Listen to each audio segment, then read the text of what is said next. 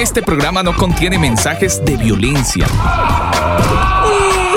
Las situaciones, nombres, personas y lugares descritos en este programa son producto de la ficción. Cualquier parecido con la realidad es pura coincidencia. El combo.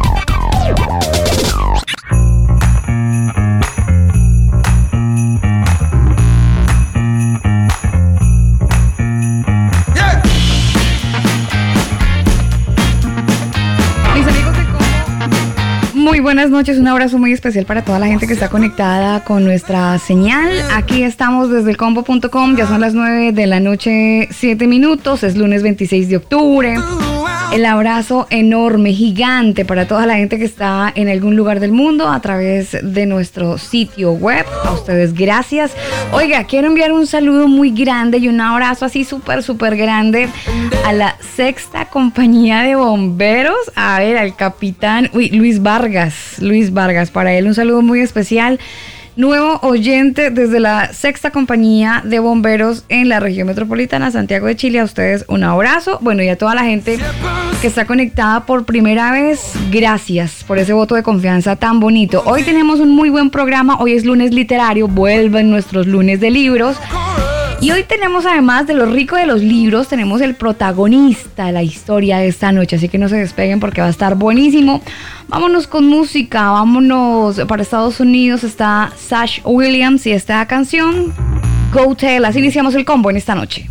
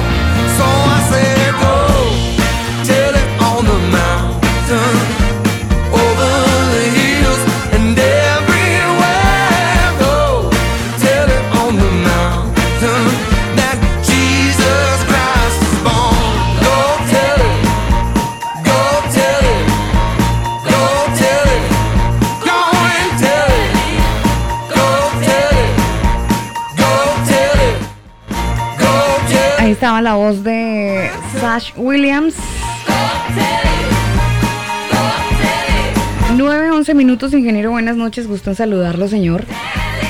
Un abrazo para usted, Alba, y para todos los que se conectan al combo. Bienvenidos. 9 de la noche, 12 minutos. 7 de la noche, 12 minutos en Colombia. Y bueno, desde donde usted nos escuche, le enviamos un abrazo muy especial. Si a lo mejor usted decidió escuchar este podcast, bueno, muchas gracias. Quiero saludar a la gente que está conectada en la región metropolitana, a Fernando, Alejandro, permítame que tengo aquí por aquí la información de nuestros oyentes, a Fernando, está Viviana también conectada, Alejandro Yancavil, la señorita Andrea González, a Denise también, a Germán, a Gloria que anda mostrando su bebé. Para ella un saludo muy especial. Para Marta González que está en la ciudad de Bogotá. Y bueno, para toda la gente que está conectada a través de nuestro sitio, elcombo.com, ustedes gracias. Tenemos un tema muy interesante, Daniel. Recuerde muy bien que estábamos, estábamos, mm, estábamos como en stand-by con los lunes, lunes literarios, señor. Sí, señora, hemos estado ahí en un stand-by, en una pausa, pero hemos querido regresar porque hay definitivamente libros que sí hay que recomendar porque pues a lo mejor usted no es tan amante de leer, pero le recomendamos de vez en cuando echarse su lecturita a ciertos materiales. Sí. Sí, señor, hay que, hay que dar una buena lectura, eso hay que aprovecharlo siempre. Esta canción llega con el patrocinio de Manual de Sonido para Iglesias. Hoy tenemos un tema que tiene que ver con sonido, ¿sabe? En medio de todo. Por supuesto, por supuesto. Y es que el sonido es algo que todos sabemos que Dios creó, pero a partir de ahí ha dado talento y mucha capacidad a gente que... Eh, a muchas personas. Sí, tiene esa capacidad y bueno, ya vamos a ir hablando de este, más adelante de esto. To grab the wheel and take control. But I'll crash if I don't let myself let go. You put the X on my faded map. Draw me a line back to where you're at. Patient when I try to move too fast. I get this feeling. I get this feeling. I get this feeling in my spirit when I'm low. I hear it calling like a compass in my soul. Saying, child, come on back now. You've been gone too long. Let me lead you back where you belong. Right next to me. Right next to me. Elcombo.com I've been captive by the plans I try to make. Yeah, I've been selfish. Callous hearts, they die hard like habits that I know I gotta break. Ain't it good to know that help is on the way? You put the X on my faded map. Draw me a line back to where you're at. Patient when I try to move too fast. I get this feeling. I get this feeling. I get this feeling in my spirit when I'm low. Like a compass in my soul. Saying, child, come on back now. You've been gone too long. Let me lead you back where you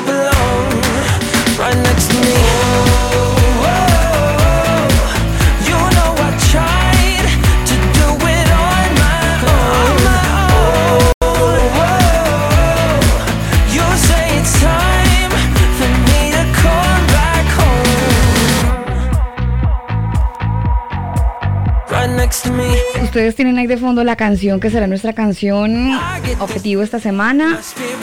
Ya lo saben, todas las semanas proponemos una canción para que sea su play. Recomendado. Sí, señor. Play Entonces, recomendado. ¿Le gustó? Me encanta. Sí. Súper, súper chévere. Este señor ya lo hemos tenido en diferentes oportunidades porque tiene muy buena música, Daniel. Y bueno, hoy le hemos dado play a esta canción. Next to Me. Uy, Next to Me. De Jordan Félix. ¿Le gustó? Sí, señora. Muy buena canción. Sí. Muy buena canción. Muy buena canción. Yo me siento como con el sonido así como medio extraordinario, señor. Sonido extraordinario. Marta González, que está muy pendiente del sonido, para ella un abrazo muy grande, siempre, siempre conectada, siempre en sintonía.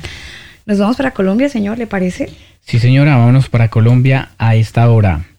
Sí, vámonos para Colombia porque eh, hay invitados a esta hora de la noche. Nuestro tema del día. Escucha el combo en Spotify, Apple Music, Google Music. Nosotros te acompañamos.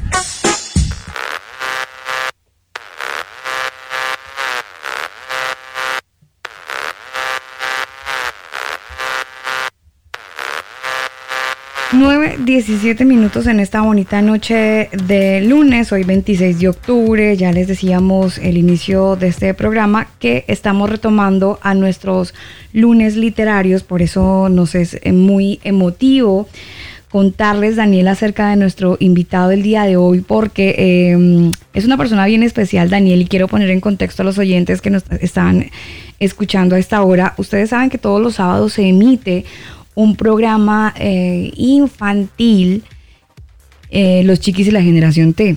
A este personaje lo conocimos porque fue invitado, estuvo en dos programas contando un poco acerca de su vida, contando acerca de su trayectoria. Y dentro del desarrollo del programa, eh, él menciona cómo una vivencia lo lleva a, a, la literatura y entonces de alguna manera comparte eh, su vivencia en, a, través de, este, de esta obra literaria que se llama En sus manos, así la tituló, En sus manos. A esta hora de la noche nos acompaña el colombiano Juan Manuel Montañez, ingeniero de sonido y productor de radio, y está a esta hora con nosotros. Eh, Juan Manuel, buenas noches y gracias por estar en el combo. Bienvenido.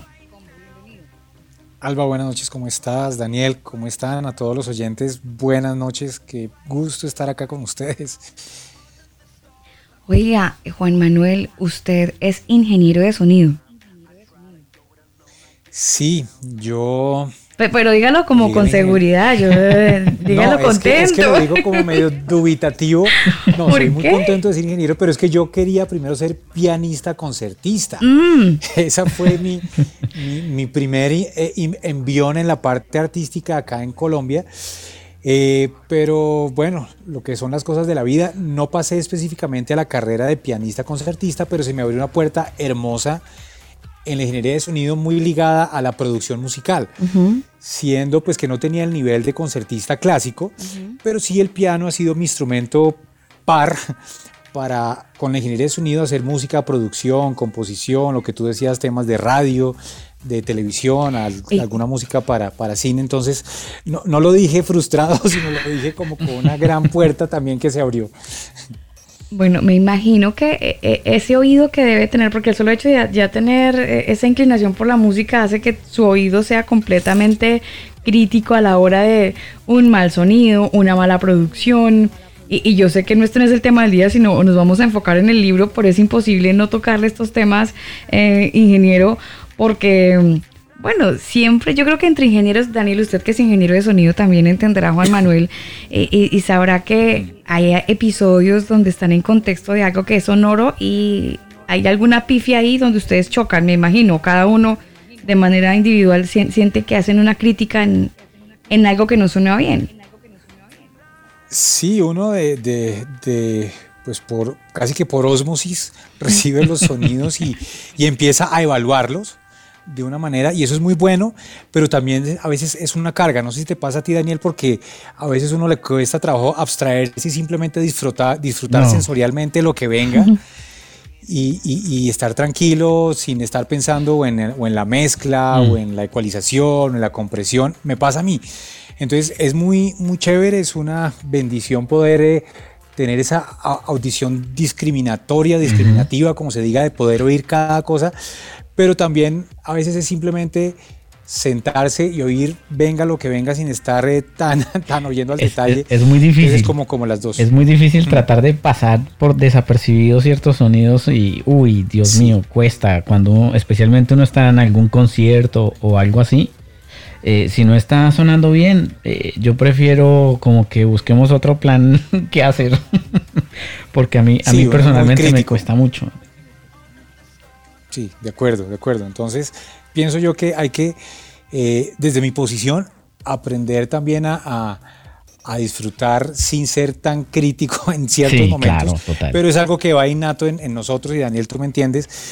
Y bueno, eh, eh, es un privilegio también poder hacerlo de una perspectiva y de la otra. Mm, Correcto. Sí, claro.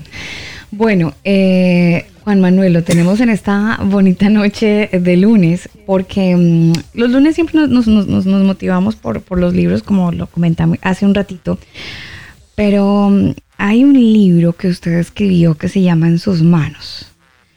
Em, es un libro que usted cuenta la historia de su vida, cuenta un, episodio, no sé si es, no sé si es un episodio eh, determinante eh, en solo una etapa de su vida o en toda su vida Em, ¿cómo, nace este libro, Juan Manuel? Eh, ¿Qué lo motiva a escribir este libro en sus manos? Cuéntenos, por favor. Adelante. Bueno, eh, el libro se llama En sus manos y el subtítulo es Corriendo sin piernas, volando sin alas. Y e, ese juego entre el título y el subtítulo me, encanta, pues porque pues no me están viendo obviamente, pero, pero la portada del libro estoy yo unas manos de fondo y obviamente no se me ven las piernas porque no tengo piernas, soy amputado. Se, ve como arrodillado. Sí, como arrodillado, pero no están las piernas. Y si tú preguntas si es de un eh, evento puntual, no, es de muchas cosas que han pasado en mi vida desde nacimiento como hasta los 41 años, que fue 41, 42 años que fue que se escribió. Y se narra eh, cronológicamente, se narra a manera de autobiografía miles y miles de circunstancias eh, difíciles, adversas, ligadas muy a la, parte de salud, pero alrededor de todo eso siempre está pues, la esperanza, la fe, la motivación, el poder salir adelante, la música y el sonido de frente, de plano siempre está, pues porque fue uno de los factores determinantes para yo poder salir de mis crisis fuertes de vida, crisis de depresión, crisis de salud, agarrado pues de, esas manos, y acá cito el título, pues que las manos son las manos de, Dios que han sostenido mi vida, y también el título es subjetivo pues porque, porque en sus manos, en las manos tuyas, Daniel, en las manos tuyas, Alba, en las manos del oyente, está el decidir, el elegir, el creer o no creer, el si en medio de la crisis, el, puntico chiquitico que ahorita no, eh, eh, eh, dije de, las, de la amputación de las dos piernas, decidir si una crisis nos derrumba, si una falta de algo nos, nos hace llevar hasta la muerte o si ahí decidimos creer y ejercemos esa voluntad y esa, y esa fe y, ese, y esa esperanza para realmente, como lo digo en el subtítulo, poder correr sin piernas y volar sin alas por encima de cualquier circunstancia. Eh, Juan Manuel, cuando, uno lo escucha a usted de primera mano sin tener el libro, eh, ya de repente sin empezarlo a leer, ya en el contexto que usted nos pone, mm, uno dice, será, y, perdón si se escucha muy brusco mi comentario, ¿será que uno es muy miserable teniendo eh, sus dos piernas y, y siendo como tan castrado mentalmente en cuanto a poder con, eh, tener sus objetivos? O sea, somos muy miserables. Pues esa palabra eh, la usaste tú. Yo no la he usado, pero la voy a acuñar en mi oh, diccionario. Por favor. Eh, sí, pues viendo totalmente, siendo totalmente crudos, a veces miserables, mm. porque somos desagradecidos. Sí, sí, desde ese punto de vista. Porque somos, porque somos quejumbrosos, mm. porque somos, nos frustramos por bobadas, porque no vemos todo lo que tenemos o podemos llegar a, lograr no obstante de las circunstancias difíciles. Y hablando de esa, de esa perspectiva de, frustración y queja, pues que va ligado con esa actitud de miseria, ¿cierto? Porque la, la miserableza va ligada a cuando yo me creo el miserable. Eh, simplemente yo a veces lo, hablo de la siguiente manera cuando me invitan o, comparto. Eh, puede que yo tenga una amputación física evidente, una falta de piernas, que en últimas es lo menos. Pero hay gente que viven con amputaciones mentales y emocionales que son tremendamente devastadoras y sin y, lo dejan a uno, Daniel, eh, con un comportamiento totalmente adverso y son esas cosas las que uno nota cuando conversa con ciertas personas. Yo creo que era en parte lo que nos quería decir eh, Juan Manuel Montañez, es nuestro invitado en esta bonita noche de lunes, hoy hablando acerca de su libro, hoy es lunes literario, y nos llama mucho y poderosamente la atención, eh, bueno, la portada que él ya la ha descrito, y entre otras cosas quiero invitarlos a ustedes que están conectados con nosotros a que vayan y visiten su Instagram. Oh, por supuesto, mire, es Juan Manuel Montanés con doble Z y todo junto. No es Monta, exactamente, Montanés. No, no con la, la ñ, pues porque hay algunos teclados que no la tienen. Entonces es Juan Montanés con dos zetas al final. Y así lo puede usted eh, buscar en, Instagram. Eh, Juan Manuel, yo quiero preguntarle eh, por qué, o, más bien, como resumir un poquito la, como la historia de Juan Manuel y, ponernos un poquito en contexto de, algunas vivencias que, Juan Manuel tuvo.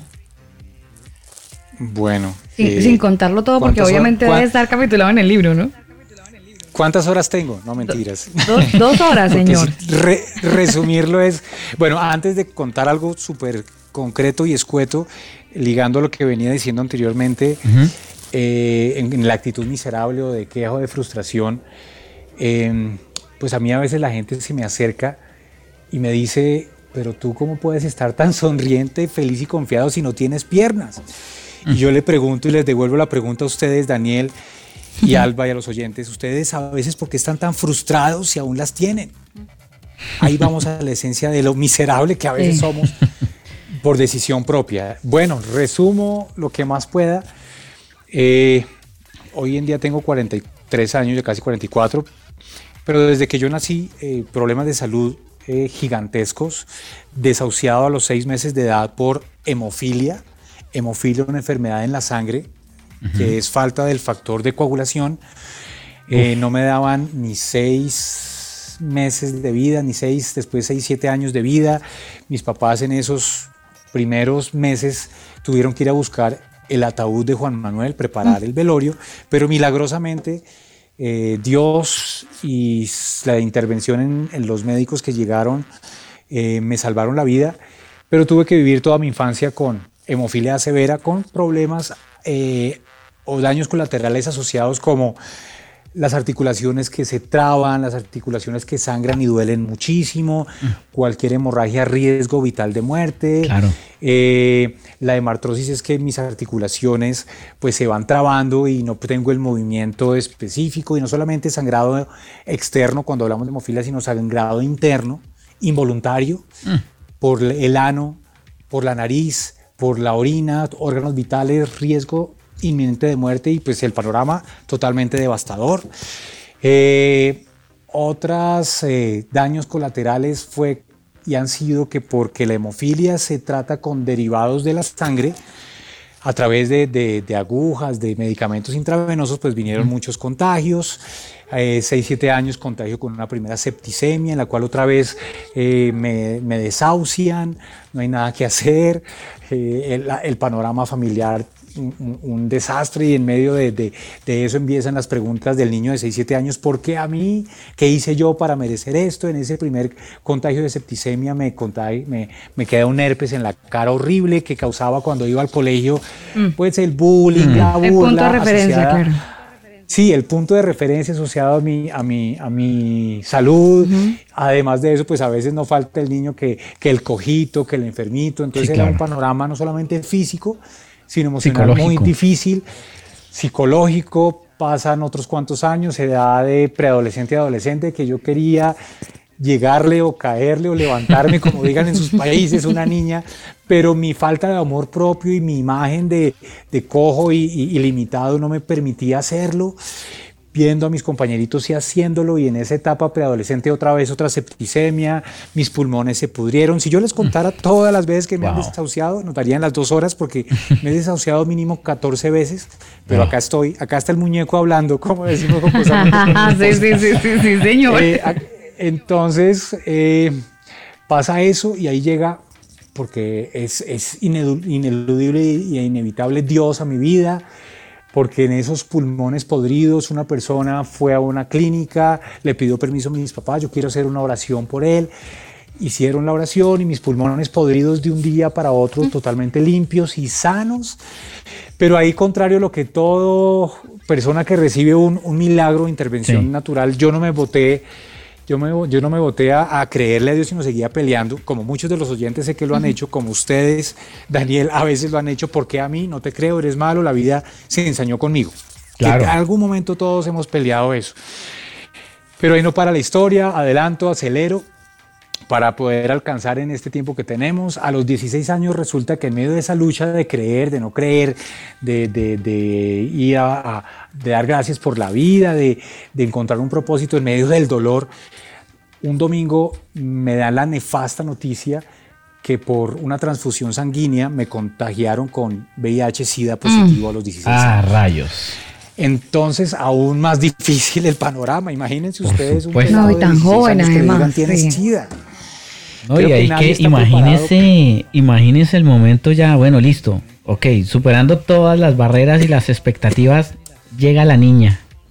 Y entonces eh, empieza Juan Manuel a caerle a la niña ahí con sus flores y chocolates y qué sé yo. Y después que cuando le diga que tiene sida, pues obvio va a salir corriendo. Pero a los 16 años pensar en novia como que no, yo creo que Juan Manuel, usted creo que usted estaba como en otra, ¿no? Pues yo siempre quería levantarme una niña. Obvio. todo, pero todo era no puedes, enfermo, y ahora mm. con el SIDA encima, 16 años, pues peor. Y hablar de SIDA, año 1993, ah. ustedes entenderán que era, eso era, el estigma terrible, era la lápida, era el, rechazo social inminente, entonces tomamos la decisión de no hablar muy abiertamente, pues porque no queríamos como familia y no quería yo como niño de 16 años, porque era un niño imberbe, eh, sentir ese rechazo, pues porque literalmente... Más del que ya había sentido. Más del que ya había sentido. Entonces ahí pasa eso y eh, eh, en, una, en esa noticia nefasta, el médico me pregunta, bueno Juan Manuel, ¿qué vas a hacer?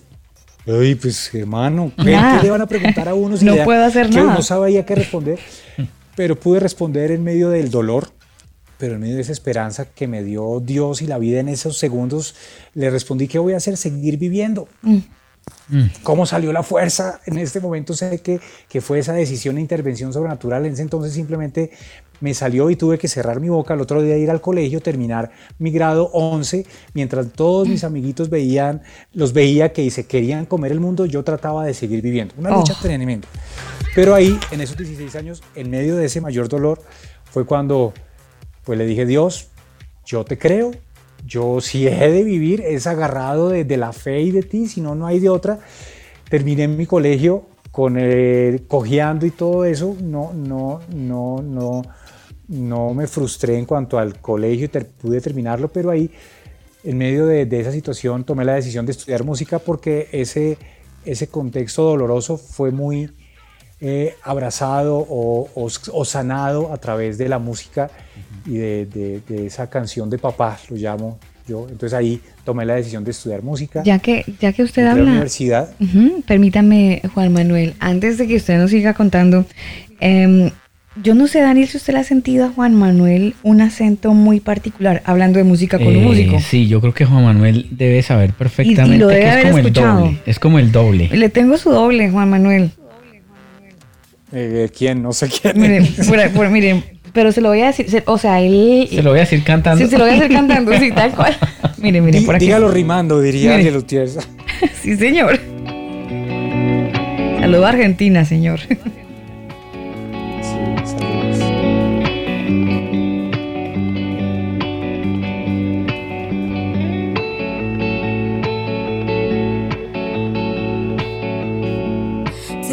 Palabras de parte de Dios, si no tengo amor, de nada me vale, de nada me vale. Si sé lo profundo de cada misterio y no tengo amor, de nada me vale, de nada me vale.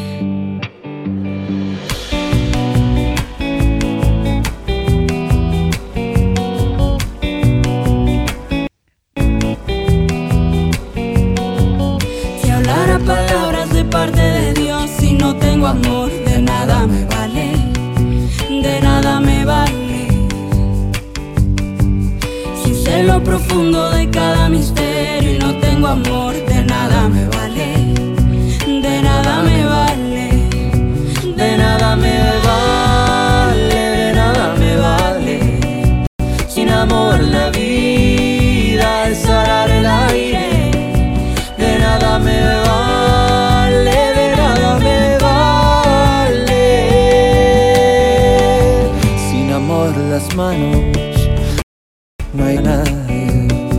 alcanza a sentir usted, Juan Manuel, la voz? no ayudan a nadie. ¿Su otra voz, Juan Manuel? Si hay alcance, bueno, qué, qué honra que me comparen con Santiago Benavides. No, no, no, no. Es, es- es una, es una, es un, mire, es un color en la voz que yo digo, Dios mío, es, es Santiago. Mejor dicho, bueno, eh, al que honra, honra. Santiago es, es Parcero. tremendo músico. Pues no lo conozco conocen, no en se persona, conocen. pero, pero parcero total, me gusta, me encantan las canciones de él por su frescura, por su naturalidad. Y bueno, ya que me dieron papaya con las canciones de Santiago. Pero por Benavides, supuesto. eh, si no tengo amor, nada me vale. Y cito otra canción de él, Dame una fe sencilla. Y eso sí que ha sido vital en, en mi vida. Poder creer, la fe es sencilla, la fe es creer sin ver, sin por encima de, cuestionamientos, como lo dice mi esposa, si, si creemos y punto, veremos. Y esa fe que él canta, que yo he vivido, que, que nos reta todos los días, es que me llena de fuerza para por encima de la dificultad saber que puedo creer y si creo puedo vivir y puedo seguir por encima de cualquier dificultad. Entonces me mueve las entrañas porque la fe nos sostiene y el amor nos rodea. Y cito una, una frase hermosa que, que lo que vale es ese creer, esa fe que obra por el amor, ligando esos dos conceptos hermosos. Es, es interesante eh, escucharlo um, como con tanto ánimo, Daniel. Eh, normalmente la gente a esta hora, bueno, por lo menos hoy lunes a las casi 10 de la noche, donde se emite este programa, con la diferencia horaria que tenemos en Colombia, la gente está así como medio cansada de repente por el trajín del día, después de una jornada electoral un poco complicada eh, ayer en, en Chile. Y escuchar a este hombre con tanta emoción, con tanta euforia, eh, inyectándonos tanta, tanta motivación para seguir adelante, es medio como, como chocante de alguna manera. No es, no es que es una terapia de choque, pero sí es una forma de, de llamarnos a, la realidad y de empezar a valorar lo, lo que tenemos. Mm, Juan Manuel, cuando usted estaba en, esta, en este momento, este episodio tan complicado, jovencito, le dicen, bueno, le dicen que tiene sida y todas estas cosas, ¿usted ya estaba pensando en escribir el libro o nada que ver con obras literarias a esa edad? No, nada que ver, nada que ver. No había nada por ahí. Escribía mamá y papá, no había nada por ahí. Eh, estaba eh, eh, embebido o, o- o sumido en mi dolor, sumido en, en tratar de seguir, eh, existiendo, pero no, no, no me he considerado, y aún hoy te digo, Alba, no me considero escritor, eh, porque eso es un título tremendamente alto, lo llamo yo. Simplemente lo que yo he hecho al escribir esta obra es sacar de mi corazón, sin mayor pretensión, sacar de las vivencias sinceras, de corazón a corazón, para hablarle a las personas que si yo pude, usted también lo puede hacer, que eh, ese, ese creer y ese motivarnos, o más que motivarnos, me gusta es inspirar, porque cuando yo te motivo, pues puede que hoy estés, ¡uh! ¡Qué viva, chévere! Claro. y mañana Claro, no pasó emociones. nada. Pero sí, emociones, pero cuando yo te logro inspirar es que te estoy dando un pedacito de mi vida y mi corazón a ti, y eso es lo que yo trato de dejar en mis palabras, en mi sentir, un segundito, un gramito de, de inspiración para que tú te levantes y podamos, como lo dice el libro, ya que estamos hablando de obras literarias, correr sin piernas, volar sin alas por encima de cualquier dificultad. Entonces, no, no pensaba, simplemente estaba sobreviviendo. sobreviviendo a los 17 años y con un, con un diagnóstico así como medio complicado, cero posibilidades de vida. Eh, sus papás, eh, Juan Manuel, no, no, no tenían mucho ánimo o por el contrario le inyectaban toda la vida. ¿Qué, qué postura tenían ellos cuando le dicen a usted, no, Bueno. mire, el niño tiene una Fue más? muy- fue muy duro, pues a- aparte de todo lo que ya me había pasado, pero eh, fue tremendamente devastador. Nos quebramos como familia, no podemos decir que uy, todo, todo es, somos supermanes, no. Eh, más aún que a un año antes de esa noticia que me dieron a mí, había fallecido un amiguito mío, hemofílico de SIDA de 14 años, entonces mi hijo es el siguiente. Claro. Esto es una, una enfermedad y una patología, tanto la hemofilia como el SIDA, que afecta a todo un núcleo familiar y fue tremendo. Pero ahí, ¿qué teníamos que hacer como familia?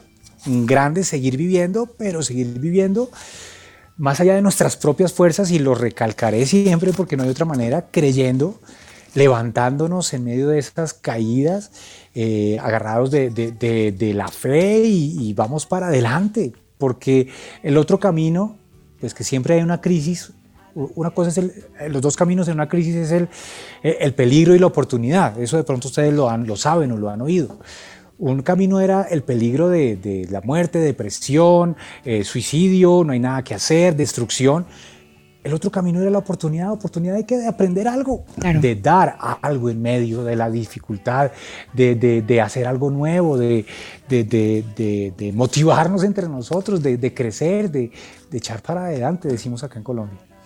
Juan Manuel, en algún momento de la historia eh, vivida por ustedes como familia, tus padres eh, llegaron al punto de quizás discutir entre ellos como pareja por, por todo lo que estaban viviendo? Eh, que yo lo haya visto, no. Se discutía mm, no por la situación como tal, sino a veces por, por los, las cargas asociadas al manejo las cargas asociadas a, las dificultades con, médicos o las dificultades, eh, el estrés grandísimo por ver a su hijo muriendo, mm. pero no, no, no por, no porque, ay, es que usted le, usted, usted tiene la culpa. Papá, mamá, pues la, usted tiene la culpa, mm. exacto, eso, a ese tema quería ir. Eh, que mi papá le haya dicho a mi mamá, usted tiene la culpa, pues porque la hemofilia la transmite la mujer, pero la padece el hombre. No, jamás. Yo pienso que que mi papá, ejemplo gigante de, resiliencia, de, fortaleza y, él muchas veces me echaba al hombro en sus hombros grandes que mide 1,95 y atravesaba puertas para conseguir eh, medicamentos o conseguir atenciones. Entonces, mm, no hubo peleas entre nosotros por, por eso, lo que tú dices de culpas, pero sí dolores y dificultades en, el manejo, pues grandísimos, pues por ver cómo, cómo día a día se, se aprendía o se sobrevivía. Ah. Porque preguntaba yo eso porque, eh, bueno, en algunos casos eh, y en algunas iglesias se enseña que ciertas cosas o circunstancias que vive X familia es por culpa de una maldición generacional, es que usted pecó, es que por su culpa, es que no sé qué, y, y atribuimos todo como, como que esto es una maldición de Dios. Eh, ¿Tú qué crees que, por qué te pasó esto? Pues ahí, ahí, ahí eh, me dice también la oportunidad, o papaya, si nos encontramos con, con hermanitos Matafé, yo los llamo. Sí, sí, sí, no faltan, no faltan. Esos son los, los primeros. Esos son guerrilleros espirituales, hermano. ¿Usted qué fue lo que hizo? Me decían a mí, yo en esa situación, eso es porque usted tiene un pecado mm, oculto. Mm. Confiésese, hermano, arrepiéntate. O lo otro, que era más daba ira santa o ira, como, es que le, es que le falta fe. Yo mm, decía, fue mi chica, Dios, ¿usted cómo, quién es usted para juzgar mi fe? Mm, póngase. Es que somos muy ligeros. Mm. Y en los ambientes religiosos sí que nos creemos los, los que podemos pontificar. Y resulta que, que solamente en los propósitos soberanos de Dios, Él sabe, como lo dice la palabra, y acá cito una parte o muchas partes hay, pero cito una parte de, cuando está Jesús llegando a la tumba de Lázaro, dice, esta enfermedad no terminará en muerte, sino es para que Dios se glorifique a través de, esto. Y usted puede preguntar, pero ¿cómo puede ser? Mm. Yo lo he visto en mi carne, en mis huesos, en mi vida, que cuando todo era muerte y destrucción o dificultad o sida o llámele lo que se llame, no ha terminado en muertes, en muerte, sino para la gloria de Dios. Y puede haber gloria y milagro en medio de un dolor Claro que sí, porque ahí es donde descansamos no en nuestras propias fuerzas, sino en las fuerzas del Creador soberano. Yo lo he visto, inclusive hay otro pasaje que dice, ¿quién sabe quién pecó? Hablando de los hermanitos Juzgones y mm. Matafé, mm. si este o sus padres, que me lo citaban. Mm.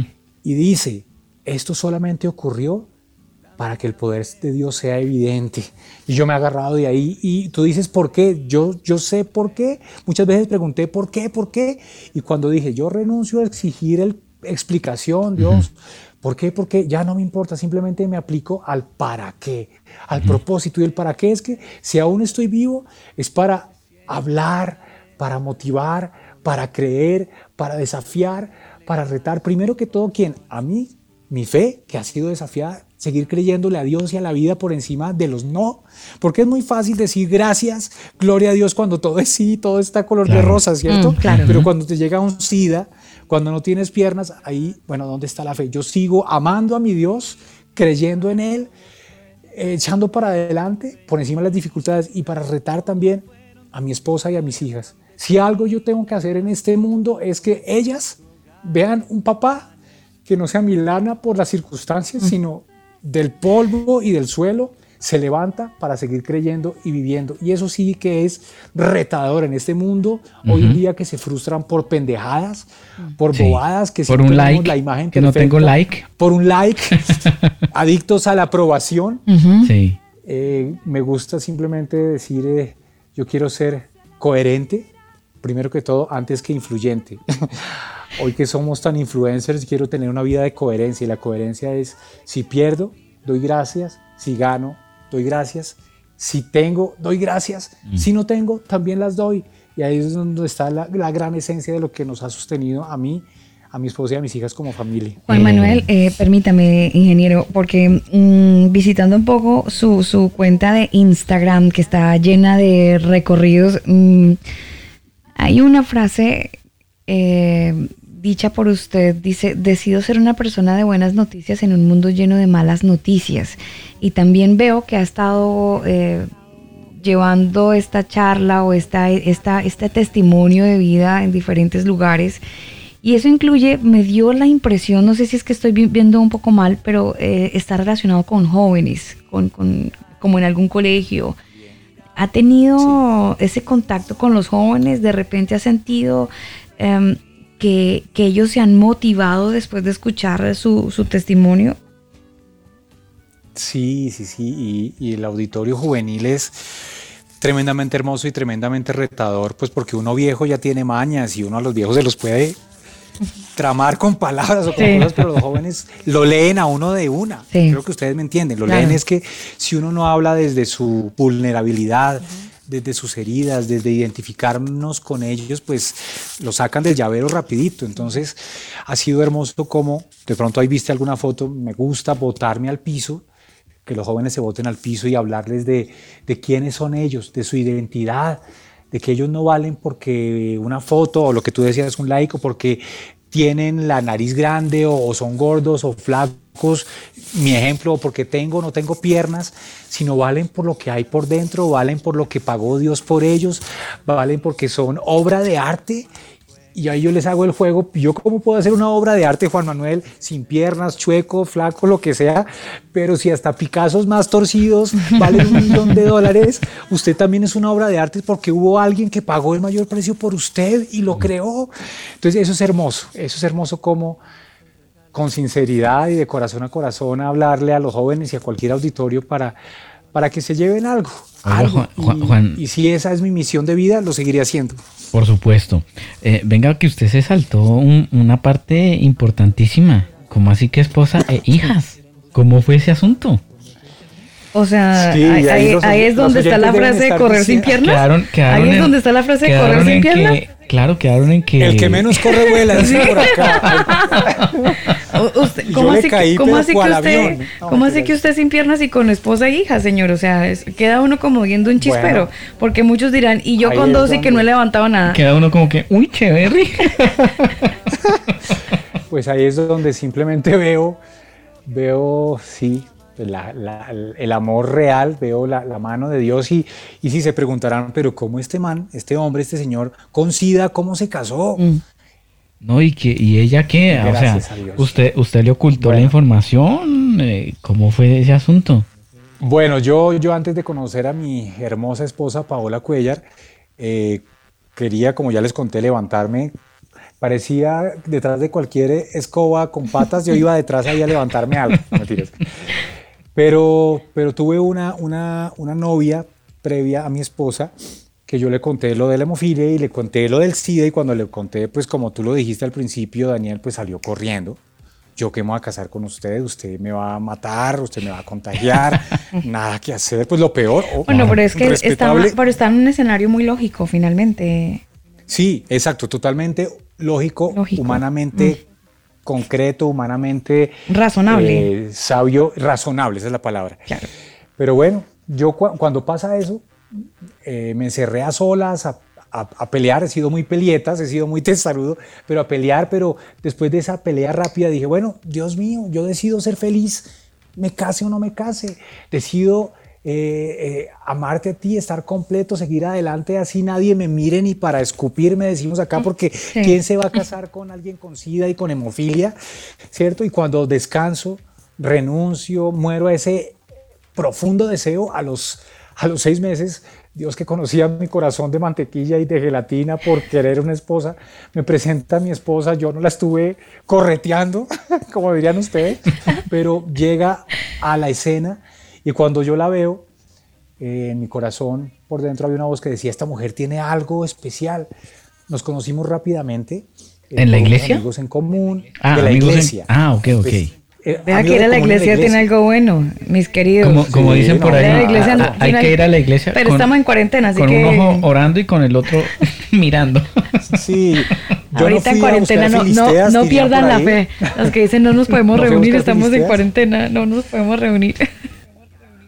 Pero también tampoco ah, era, era como, como ventilador de esos que hay que golpearle la cabecita para que deje quieto, ¿cierto?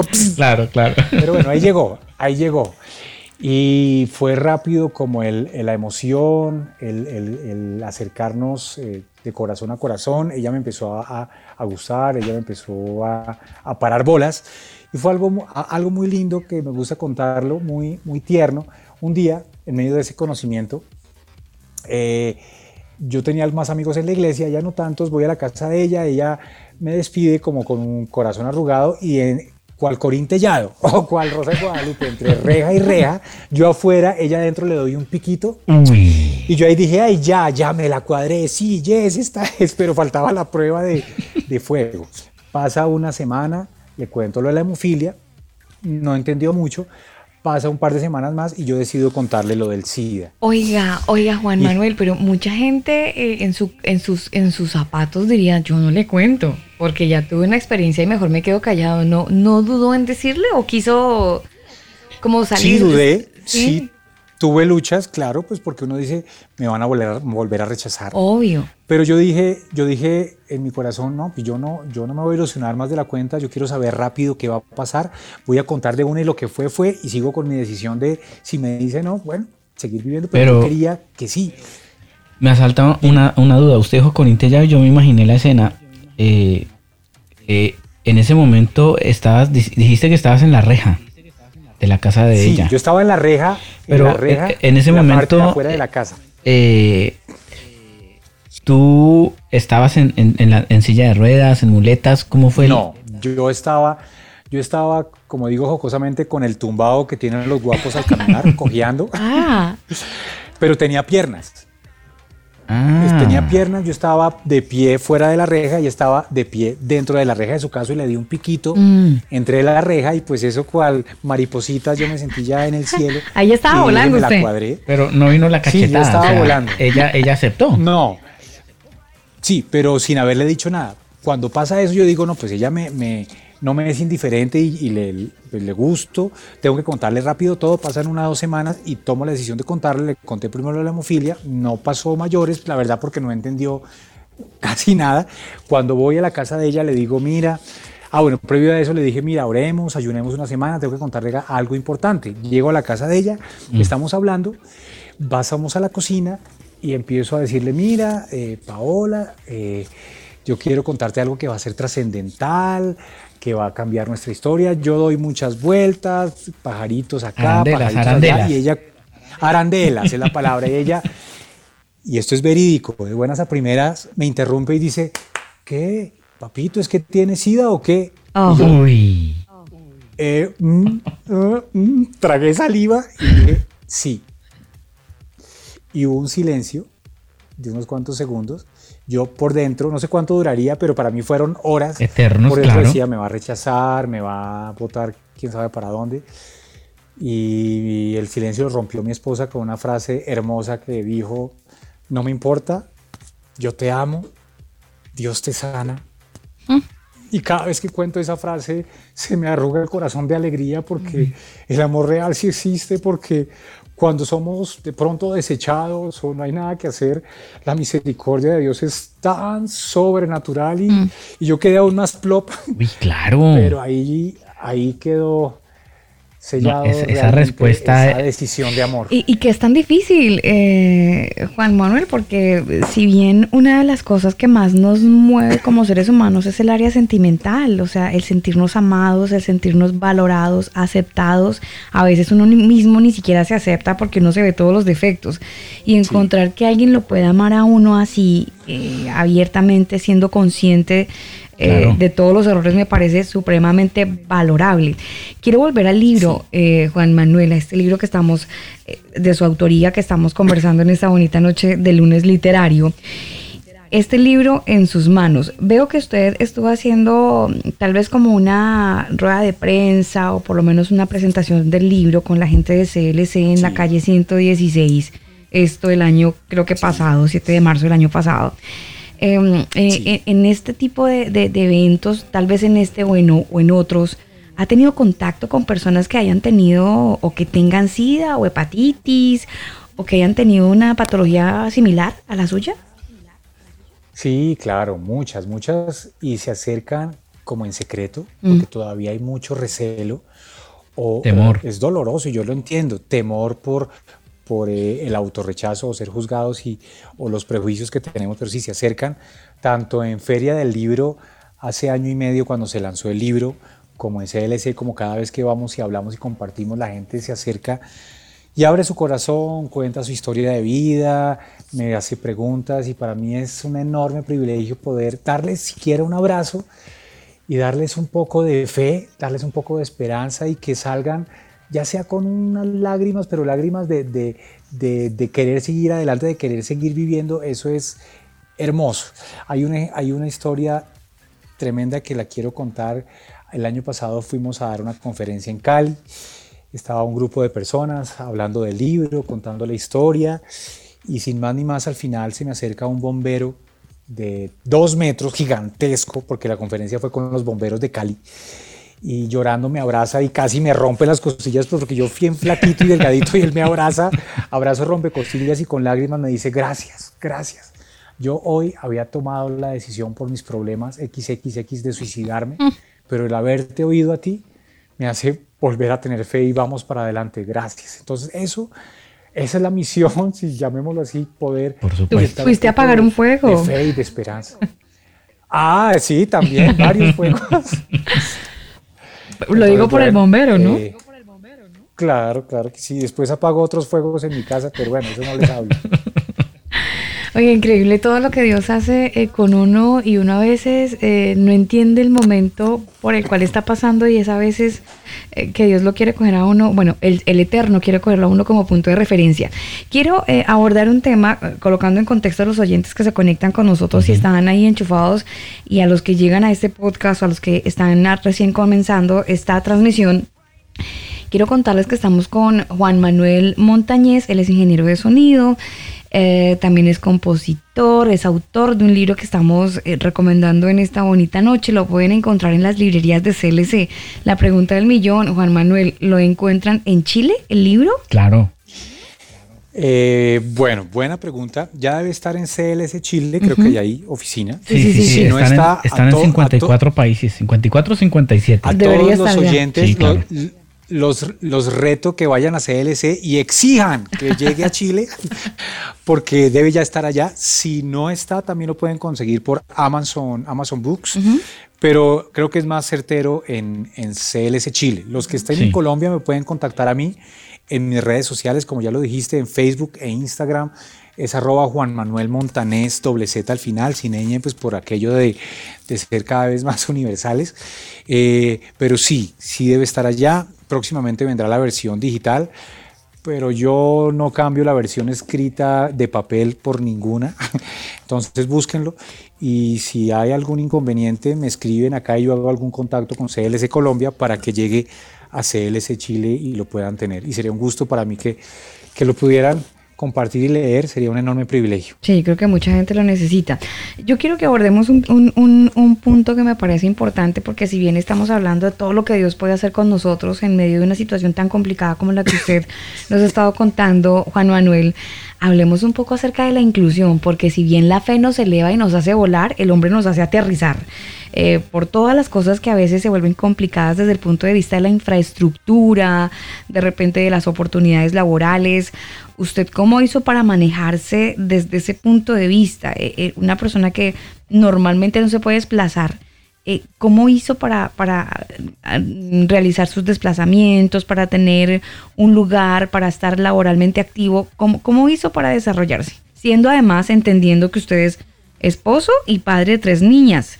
Entonces se supone que es el que mm, se mete la mano al drill y, paga las cuentas y entonces tiene que ser el sacerdote de la casa. Em, ¿Cómo lo hace? ¿Cómo, cómo, lo ha hecho todo este tiempo? Exacto, el, proveedor diríamos acá. Tú decías eh, aterrizar y también estrellar. Sí, el tema social es bien complejo sea en el ambiente de iglesia o no iglesia, siempre hay un recelo. Mm. Eso no nos digamos mentiras. En la parte de infraestructura, eh, también hay ciudades como Bogotá, Colombia, no sé cómo será Chile, otros países, pero acá es cero inclusiva. Eh, e-, ese recelo que hay en ambiente de iglesia o fuera de iglesia va muy ligado al pobrecito, al pobrecito que es que es el, el enfermito y por eso es el minusválido que el que menos vale y eso está indirectamente nuestra mentalidad social limitada y absurda, que, es tremendo y uno lucha para, para que haya ese cambio de pensamiento. Eh, pero yo entendí que, debía empezar por mí. Eh, después de que me estrellé mucho, yo lo hablo en las conferencias y, lo, lo, digo de la siguiente manera, porque yo también me excluí a mí mismo, me pobreteé, el que estaba simplemente porque ya tenía tal o cierta condición, solamente destinado a estar en una silla de ruedas para recibir eh, eh, la caridad de las personas y con una mantita, una cobija, recibir el sol como una mata y que le echaran agua, valga el, símil. Pero yo dije, nadie lo va a hacer por mí. Con la ayuda de Dios, obviamente, nadie lo va a hacer por mí. Yo tenía que decidir salir de esa. Y empecé a entender que la autoaceptación entendida de la correcta manera, va ligada a la inclusión. Si yo me amo, si me acepto tal cual como soy, solito voy generando ambientes de inclusión y se abren puertas para que la gente se concentre más en mi esencia, en mi apariencia, no esperar que le pasa a uno en esa condición o a las personas que me están oyendo, no es que me tienen que dar, tienen que, incluirme, incluyanme, denme un subsidio, denme tal cosa, porque yo, ¿qué cuento? Me cansé de luchar, simplemente dije, Dios mío, vamos para adelante, yo doy con toda y mi autoaceptación como esté, voy a generar espacios de inclusión y me he estrellado muchas veces, pero hay gente que dice sí. Si hay una puerta, si hay 10 que dicen no, habrá una que dice sí, me meto por esa. Y eso pasó puntualmente desde un momento muy, muy, muy, que, muy determinante que, que un día yo salí después de mi amputación, hace siete años y medio que me amputaron las piernas, con la actitud de pobrecito, ay pobrecito yo, casi con lágrimas en los ojos, rodando en mi silla de ruedas acá por Cota, Cundinamarca, pobrecito, pobrecito, ah, y la gente se me acercaba y me daba limosna, mm. me daba plata. Por mi sola actitud me dieron un billete de dos mil pesos, una vez me dieron una moneda de 200 pesos y yo quedé con esa moneda, llegué a mi casa llorando, frustrado, encerrado, diciendo, mira, es que solamente valgo 200 pesos, eh, no valgo para nada. Pero ahí una voz atravesó mi corazón, literalmente Dios diciéndome, a ver, papito, a levantarse, deje de quejarse, deje de frustrarse, seque esas lágrimas, levántese, trabaje y resplandezca y va a poder hablar más de fe, motivación, milagros, hacer en una silla de ruedas, pero sonriendo y siendo feliz. Y tome la decisión y vamos para adelante con valentía. Espere. Y hay momentos en los cuales... Espere, espere un momentico, don Juan Manuel, porque eso se escucha muy bonito, pero ¿usted escuchó la voz de Dios así literal o Dios puso a una esposa, la misma que le dijo, yo te amo con o sin, yo te amo y Dios te sana? ¿Esa voz cómo llega? ¿A través de su esposa o esa voz llega usted en oración con Dios? ¿Cómo se llena de motivación? las dos cosas. De pronto usted dirá, pero ¿cómo Dios le habla? Sí, Dios me dijo en mi corazón con un sentir fuerte, a ver, levántate y resplandece, levántate. O sea, avíspese, se dirían las mamás en Colombia. Avíspese, mm. avíspese, ¿sí? No busques lástima porque yo no te tengo mm. lástima, me dijo Dios. Mm. Yo te tengo en misericordia y vamos, papito, a ver, deje de quejarse y vamos para adelante. Y mi esposa, a la misma que me dijo... Eh, yo te amo y Dios te, sana. todo eso, también también y gracias a Dios por esas esposas que nos impulsan y yo lo digo siempre, hasta jocosamente yo no sería ni, la mitad de hombre de lo que soy hoy si no estuviera ella al lado. El que lo entendió, lo entendió, porque no tengo piernas, pero soy hombre completo. Por también las frases retadoras de mi esposa que me levantan y me sacuden. Que diga, ay, ya deje de llorar, hágale, papito, hágale usted también. Y, y me secaba las lágrimas y salía en mi silla de ruedas primero a vender aromas a 10 mil pesos acá en aromatizantes, olores a 10 mil pesos en la calle, póngale usted donde esté a, tres, a un 2 dólares, mm. y llegaba a mi casa tragándome mi orgullo, tragándome mi lastimero, mi, pobrecito, con 10 mil pesos, a ser el varón, el que trabaja, el que da todo. Fue la sumatoria de las dos cosas. Entonces, sí, Dios que habla y mi esposa que también me habló. Bueno, interesante porque de repente nosotros cuando tenemos la fe en el Señor siempre tenemos esa bonita tendencia de, darle todo el honor a Dios y atribuimos todas las cosas buenas a Dios, pero de repente Él mismo utiliza seres humanos como nuestro cónyuge o como nuestros hijos o un amigo muy cercano que nos que nos dice, bueno, avíspese parcerito como diríamos en Colombia porque esto no es así y es así y póngase las pilas. Entonces, eso es muy bueno entenderlo porque de repente como que no vimos a Dios ahí. Ah, es que este ya empezó a montarla. O, queremos que, aparezca eh, Dios, que el cielo se vuelva amarillo y que Señor, mándame una señal si es tu voluntad. Señor, un temblor y después lluvia y después sol y ponemos miles de señales y no pasa nada y, resulta que Dios nos está hablando ahí. Así es, así es. Y, y sí, obviamente eh, los mejores instrumentos para levantarme y sacudirme y cachetearme, dimos acá, es mi esposa. Y qué bueno que lo haga. Qué bueno. Y qué bueno por esposas como ella que, eh, tomó la decisión de, estar con usted, ingeniero montañés. El em, corazón que tiene es increíble. Sí, sí, sí. ¿Cómo se llama ella, todas estas? Paola Cuellar. Paola Cuellar. Ahí para buscarla en Instagram y también seguirla porque mujeres así hay que tenerlas de amigas hay que tenerlas cercanas, hay que influir, hay que tener buena influencia también. En, Eso sí es ser influencer. Sí, total. Eso sí es ser influencer. Total. Mm, eh, en su cuenta de Instagram la gente los puede seguir, pero también podemos ver ese, ese recorrido que usted hizo de medios y me llama poderosamente la atención y perdón si me meto al rancho, eh, ingeniero montañés, pero usted sin piernas llegó más lejos que, que con piernas. Yo lo veo que usted estaba en escenarios, en escenarios muy con, mucha gente, lo veo con alguien de RCN, lo veo en diferentes emisoras en Colombia, con gente muy, muy cercana a este programa. Em, ¿Usted se imaginó que iba a llegar tan lejos con su testimonio de vida? No, nunca, nunca me imaginé. ¿No creyó en usted mismo? A ver, esa es una pregunta tremenda. Yo nunca nunca me propuse, uy, es que yo voy a hacer este libro, voy a ser influencer, mm. voy a llegar a los medios, sino vivimos la historia, vivimos lo que nos correspondió y cómo empezó a salir todo esto. Simplemente en la sala de nuestra casa, hace que lleva el libro, dos, tres años, empezábamos a contar el testimonio de vida al son de un café colombiano y las personas empezaban a decir, wow, gracias por compartir, wow, yo me quejo por bobadas, gracias por esto. Y de buenas a primeras, sin buscarlo, la historia llegó a Caracol, a Darío Arismendi. Ese programa después llegó a Estados Unidos. Eh, Estuvo en Blue Radio también, ¿no? editorial, en Blue Radio, sin, porque, porque acá hay un tema bien, bien interesante cuando escribimos el libro, muchas personas se nos acercan. ¿Usted cómo hizo para escribir el libro? Si eso es un camello, mm. si eso hay que tener editorial y, y presupuesto. Y yo le digo, literalmente yo no lo busqué, eh, vivimos y, se aparejaron las cosas y se dieron porque Dios quería. Cuando pasa eso, literalmente nos llaman de Estados Unidos una editorial y dice, queremos que escriban el libro. Mm. Sin ser escritor, vuelvo y lo digo, escribimos la historia. Mi correctora de estilo fue mi esposa, que ella, entre, entre trasnochadas y todo, me decía, sí, no, la editorial nos ayudó ciertas cosas.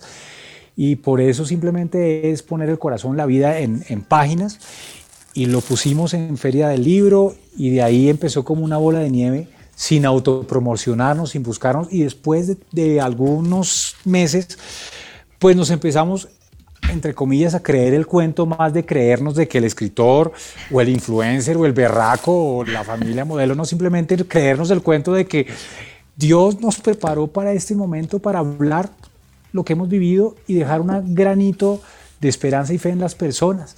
Si llega a ser hoy, lo digo con la mano al corazón, la última entrevista con ustedes, no nos importa porque somos felices viviendo los cinco, lo que hemos superado para echar para adelante, pero si el día de mañana podemos llegar a multitudes más de lo que hemos llegado y a otros países, acá estamos, con piernas o sin piernas, rodando o llegaremos gateando o llegaré como sea, pero ahí estaremos. Bueno, yo creo que es muy interesante escucharlo. Marta González, que está en Colombia, está muy emocionada de escucharlo. Ella se siente muy identificada, pasa por una situación muy parecida con su, con su hija, así que para ella un saludo muy especial.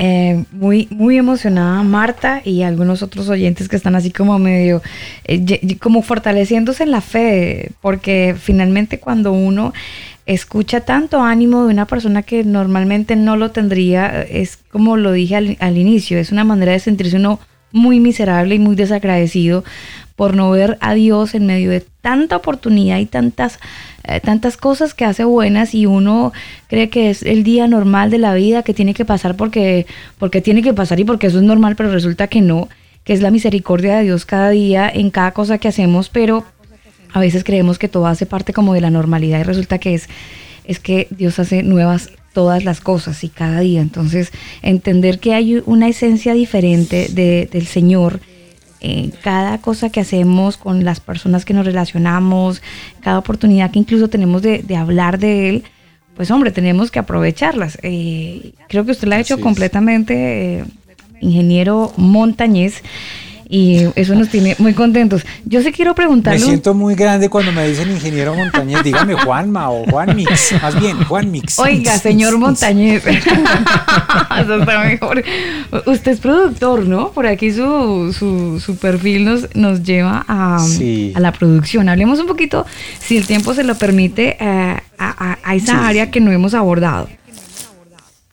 Bueno, eh, como les conté, yo entré en la música queriendo ser pianista, entré a estudiar ingeniería de sonido con un énfasis que se llama producción y composición. Entonces, esa, ese fue mi carrera, ese fue mi trabajo durante muchos años y lo sigue siendo enfocado a la música comercial. Jingles, pues, las cancioncitas de los productos, eh, música incidental, musicalización de documentales, programas. Eh, me fascina componer, me fascina hacer arreglos. Eh, toco piano, es mi instrumento principal. Me gusta muchísimo eh, como géneros que me influencian el jazz y el jazz latino o el jazz en todas sus, sus vertientes, es como lo que más me apasiona, pero también oigo música clásica, música de diferentes géneros. Y las bandas sonoras de películas me fascinan, pues porque ahí uno aprende muchísimo de orquestación y cómo se maneja un tema que es el leitmotiv. Eso lo creó Wagner en la obra de arte total que él hizo. Eh, que es que cada personaje tiene un motivo sonoro. De pronto los que saben de, conocen un poco de música me entenderán que cuando suena la flautica tiririt sale tal personaje, o como cuando en Star Wars, que veníamos esta tarde oyendo la banda sonora de John Williams, sale el pam, pam, pam, pam, pam, pam, sale Darth Vader, por ejemplo. Entonces ese tipo de, de cosas me fascina eh, aplicarlas en mi producción. Eh, hoy en día, desde casa, pues como estamos haciendo todo, eh, produzco algunas personas que quieren cantar, que no saben mucho, hago algunas campañas de, música comercial, pero estoy pidiéndole a Dios ¿Podemos contar que, ¿Podemos contar que, cuál es la música que ha hecho para esas campañas? ¿Se puede? recuerdo, hecho, pues no sé si se pueda. Sí, aquí se puede. pero sí he hecho campañas pues en Colombia para, para ETV, para Feria del Hogar, para Lucafé, para Leche Alpina, algunas más cercanas, otras de años atrás. Eh, ¿Qué otras cosas? ¿Eso no se llama blending, eh, señor Montañez? Blanding. Pues no sé cómo lo llaman. Branding. Branding, branding? Sí. branding, sí, creo que es branding. Sí, pues acá lo llamamos eh, a hacer eh, sound design, o bueno, diseño sonoro o, jingles o música comercial para productos. No sé qué otro término tenga. Eh, entonces, eh, hago mucho de, ese, de ese estilo, música de ese estilo, pero también pues composiciones propias, pues que estamos en, en mora de empezar a sacar y sobre todo ahí donde veo uno de los grandes para qué, más que para Juan Manuel, para Cata, Juana y María Paula, nuestras tres hermosas hijas de Paola y, Paola y mías, que cantan hermoso, que ya hemos empezado a, que ellas canten y, y, empiecen a dar sus pinitos, entonces si, si solamente después me quedaré produciéndolas a ellas, feliz también, porque, porque ese es el de los mayores legados y mi mayor misión que puedo pretender hacer y dejar que ellas crean también, echen para adelante y sean ejemplo. Y con mi esposa lo podamos hacer. Entonces, eh, eso es hermoso y al, agarrados de la música, pues qué mejor. Entonces, ese es como el panorama de producción hoy en día. Oiga, muy interesante escucharlo, eh, ingeniero Montañez. Yo le invito para que visite manualdesonido.com. De repente eh, lo, van a, lo van a contactar de ahí manualdesonido.com o manual de sonido para iglesias. Ustedes que son ingenieros, Excelente. Eh, probablemente les, les llame la atención este tema de sonoro en las congregaciones. Eh, muy rico escucharlo. Eh, yo sé que fue algo a grosso modo. Mm, la gente que quiera conocer más acerca de Juan Manuel, de toda, como el detalle, el minuto a minuto de su vida, tienen que ir al libro. Claro, porque es que si nos ponemos a contar aquí todo lo que pasó, pues ustedes no van a comprar el libro. Y la idea es que usted vaya y busque en CLC el libro o en Amazon, si está en Chile, lo pueda buscar en estas dos opciones y que visite a Juan Manuel desde, su sitio en Instagram, Juan Manuel Montanés con doble Z, y ya eh, pueda, pueda adquirir esta obra literaria buenísima que tiene, eh, contiene, contiene, Daniel eh, pasión, tiene algo de novelesco por aquello del amor, ¿no? Porque le mm. mete la Rosa de Guadalupe ya nos dijo, eh, tiene fe, tiene motivación. Yo me imagino que hay muchos detalles que usted no nos contó acá, que, están impresos en el libro y que eh, vamos a poderlo disfrutar. Hablemos de cuántas páginas tiene el libro, Juan Manuel. Bueno, el libro tiene, acá lo estoy abriendo porque no me acuerdo, tiene 235. Igual, eh, inclusive tuvimos que recortarlo un poco porque el, argumento de la editorial es que había que sacar ciertas cosas porque en Latinoamérica no somos muy lectores, pero bueno, después se hará una segunda edición. Pero es un libro fácil de leer, lo que eh, he recibido de retroalimentación de, los lectores, porque es muy hablado, muy contado. Eh, y bueno, haciendo alusión al cabezote de este programa del combo, decía por ahí, eh, historias de ficción, ¿cierto? No me acuerdo cómo parecido con la realidad es pura coincidencia. exacto, yo, yo le reto a ustedes, Daniel, y, y a todos los oyentes que entiendan que a veces la realidad supera la ficción.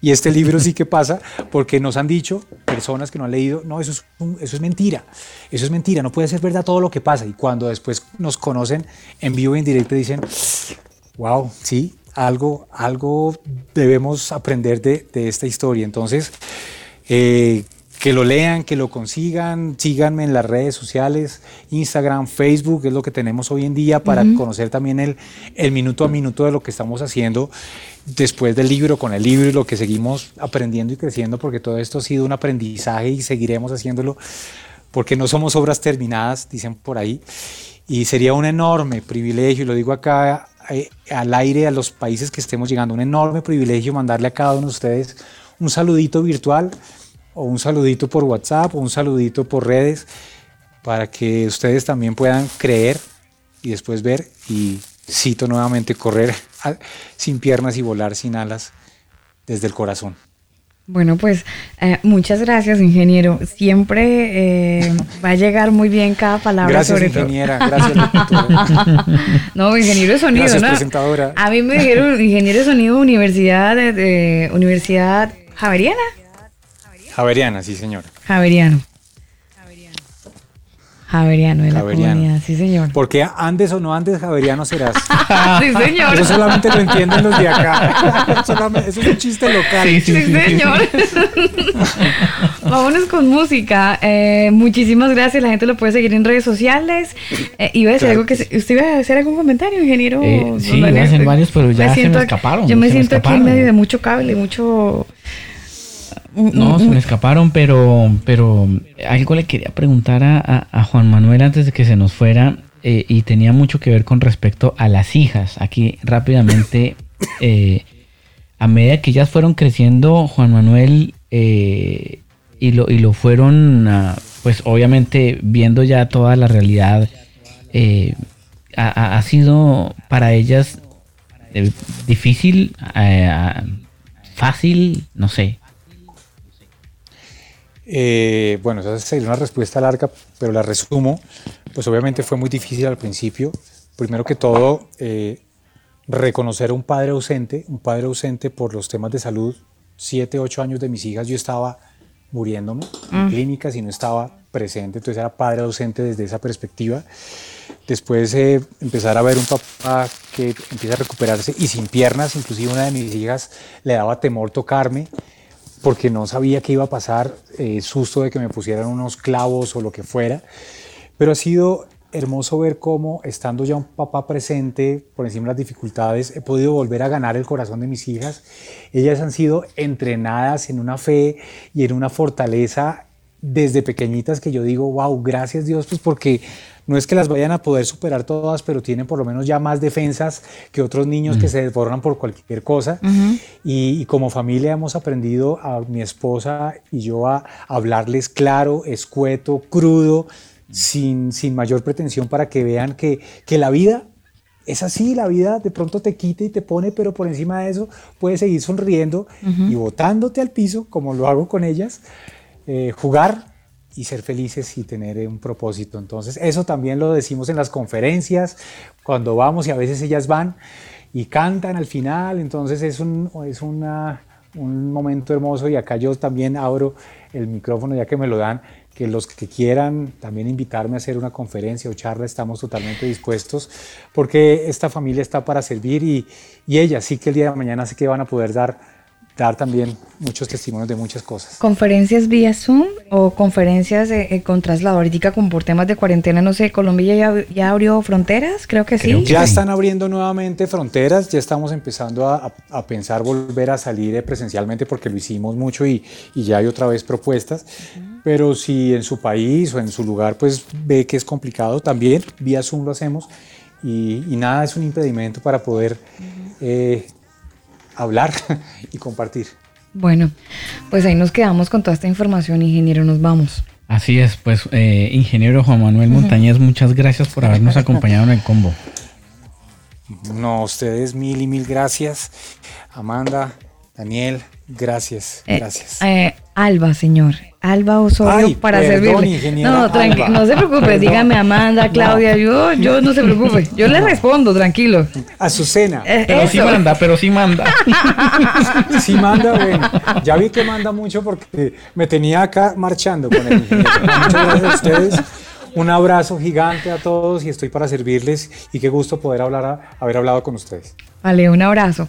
A toda la gente que ha estado con nosotros, pues la invitación es para que ustedes visiten sus cuenta, la cuenta del ingeniero Montañez. Oiga, ingeniero Montañez, me quedé con el ingeniero. Juan, Manuel, Montañez. Juan Manuel Montanés con doble Z Claro. en Instagram. Así que así lo pueden encontrar, Juan Manuel Montanés con doble Z. Nosotros nos vamos con algo de música, son las 10 de la noche, 25 minutos. Esta canción que la hace Pepe López, la canción se titula Nunca Imaginé. Nunca imaginé que Es lunes 26 de octubre, son las 10 de la noche, 26 minutos. El abrazo para toda la gente que está conectada con nosotros. Gracias. Sí, algunos están muy sorprendidos por el testimonio, algunos otros. ya me están preguntando, Daniel, que si por favor puede repetir en Instagram el, el- el perfil de nuestro invitado. Sí, sí, sí, por supuesto. Juan Montanés. Búsquelo como Juan Manuel Montanés con doble Z. ¿En, ¿En, Facebook también? En Facebook y en Instagram. Ya le verifico la cuenta oficial en Facebook. Soledad. Nunca imaginé que volvería a perder y la volví a jugar. No la vi venir, estaba tan tranquilo debo darme cuenta que volví a caer en este mismo abismo.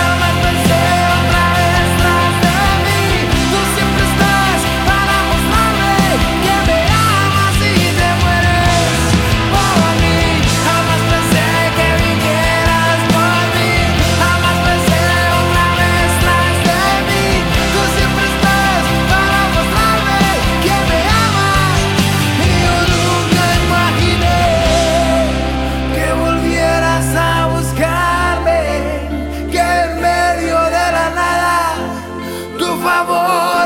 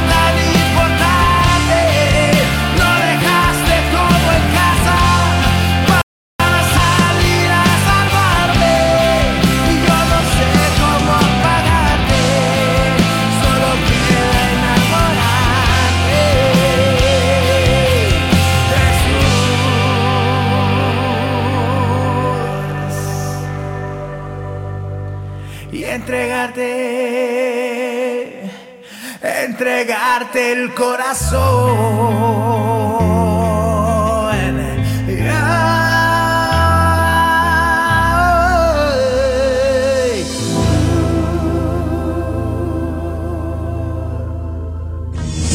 Escucha el combo en Spotify, Apple Music, Google Music. Nosotros te acompañamos.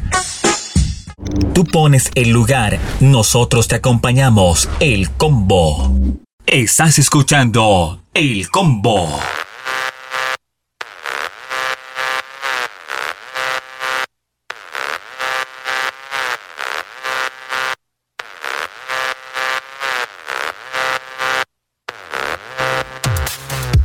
Avanzamos en esta noche de combo, ya son las 10 de la noche, 31 minutos. El saludo para la gente que está conectada a esta hora del día. Hoy es lunes 26 de octubre, eh, octubre, lunes literario.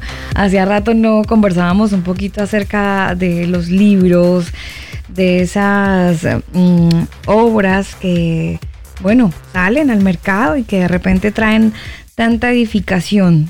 Eh, siempre es bueno, Daniel, encontrar... mm, documentos que nos puedan enriquecer desde el punto de vista espiritual y que nos llenen de ánimo. Y eso eh, de, la mano de, la Biblia, que es la palabra del Señor, o por lo menos es el libro que tenemos dentro del programa y que proponemos además para que también lo puedan leer, la Biblia, pues eh, siempre va a ser un, valor eh, muy fuerte de motivación para que ustedes también se acerquen a este libro que ha estado muy estigmatizado, de que si lee la Biblia se vuelve loco y mucha información que no ha sido nunca, ahora sí mucha fake news con respecto a la Biblia se nos ha vendido y desafortunadamente por muchos ah, años ah, cercanos a este pues se ha estado cerrando la Biblia, por eso vemos tanto descontrol social, la gente se aleja de Dios y eso se nota y se nota mucho. Por eso cuando hay alguien que se acerca a Dios y que tiene eh, una comunión con Él, también se nota. Por eso nuestro invitado de esta noche, donde Juan Manuel Montañez, pues básicamente desde su perspectiva, desde su historia, desde su vivencia, pues pudo contar eh, cómo ha podido llevar a cabo su vida en medio de una tragedia, porque finalmente fue una tragedia eh, lo que ocurrió con su vida desde muy joven y cómo ha venido sorteando su día a día gracias a que ha estado muy, muy cercano al autor de la Biblia, que es justamente eh, nuestro, nuestro eterno, nuestro creador, el creador del cielo y de la tierra, casi nada, imagínense, creador del cielo y de la tierra. Son las 10 de la noche, 33 minutos. Saludo a la gente que está conectada con nosotros a esta hora del día. Y usted nos iba a dar una información de Facebook justamente antes de cerrar eh, el tema eh, con el invitado de esta noche. Sí, señora, ustedes eh, lo pueden buscar si prefieren eh, seguirlo en Facebook también. eh, lo busca como Juan Manuel Montañez Zuluaga. Ahí sí lo pone con ñ. Juan Manuel Montañez Zuluaga. Y así aparece en Facebook. Ah, bueno, bien. Aparece él y su familia. Bien, perfecto.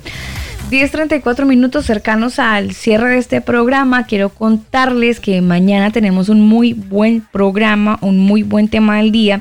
Hoy estuve retroalimentándome un poco con algunos oyentes, Daniel, que quieren eh, escuchar otros temas eh, de esta serie de los martes y quieren otros temas. Ya por ahí hubo una propuesta de uno muy interesante, así que probablemente lo vamos a abordar. Por lo pronto, mañana estaremos conversando un poco acerca del noviazgo. Y yo sé que nos vamos a meter por un tema muy espinoso, porque em, para todos el noviazgo es algo, es una de las etapas más lindas que tenemos los seres humanos. Pero al parecer, el noviazgo no tiene una base bíblica.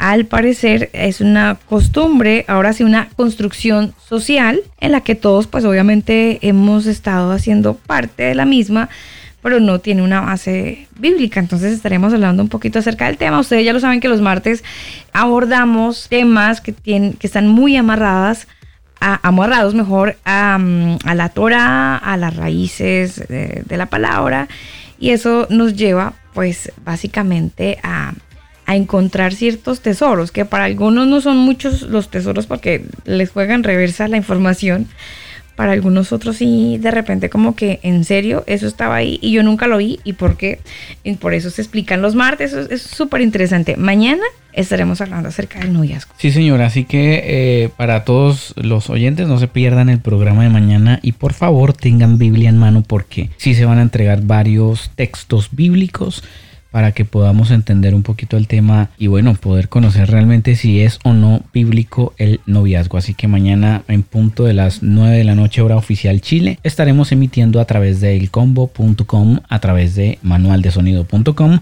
y a través de MixLR. Y por supuesto, es, todos nuestros programas quedarán en todas las plataformas existentes hasta la fecha.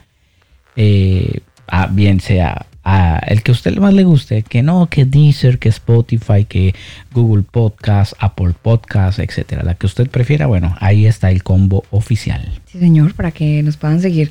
Nos vamos con música. Esta canción es nuestra canción recomendada. Ustedes solamente le dan play y la incluyen en sus listas de reproducción.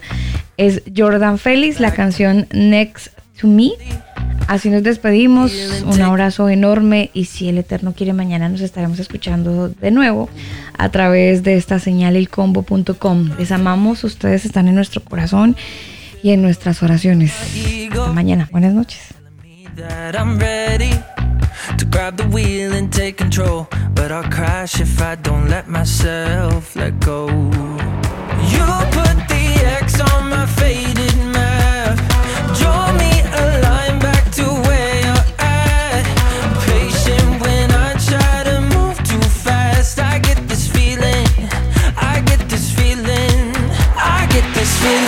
my spirit when I'm low. I hear it calling like a compass in my soul.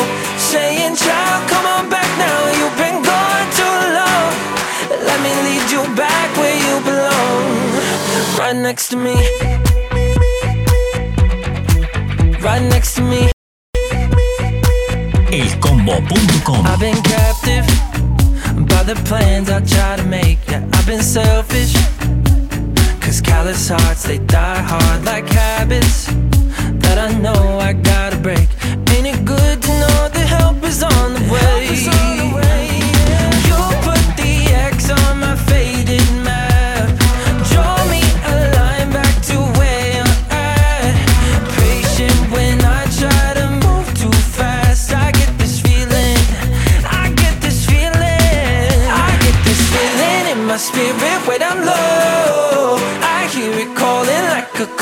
into my soul.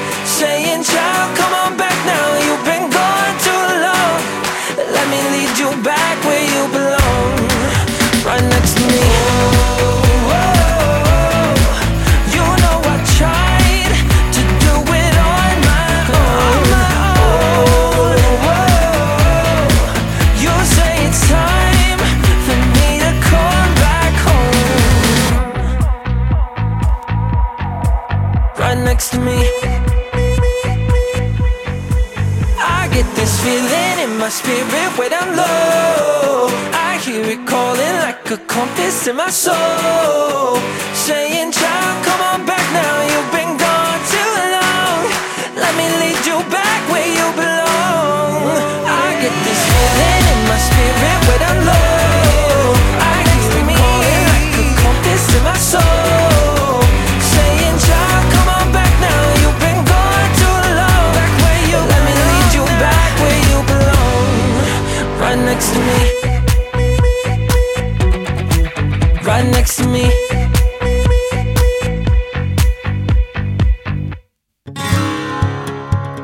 Manual de Sonido para Iglesias. Es el primer libro con énfasis en la educación dirigida a los músicos de las denominaciones eclesiásticas. Este libro fue escrito por Elber Montiel, productor musical colombiano, y Daniel Torres, ingeniero de sonido chileno. Sus conocimientos enriquecerán desde un punto de vista técnico a los ministerios de las diferentes congregaciones, brindando la posibilidad de mejorar la calidad del sonido y acople de la banda en el momento de realizar sus reuniones o eventos en vivo. El exceso de volumen es perjudicial para tu salud. Infórmate www.manualdesonido.com.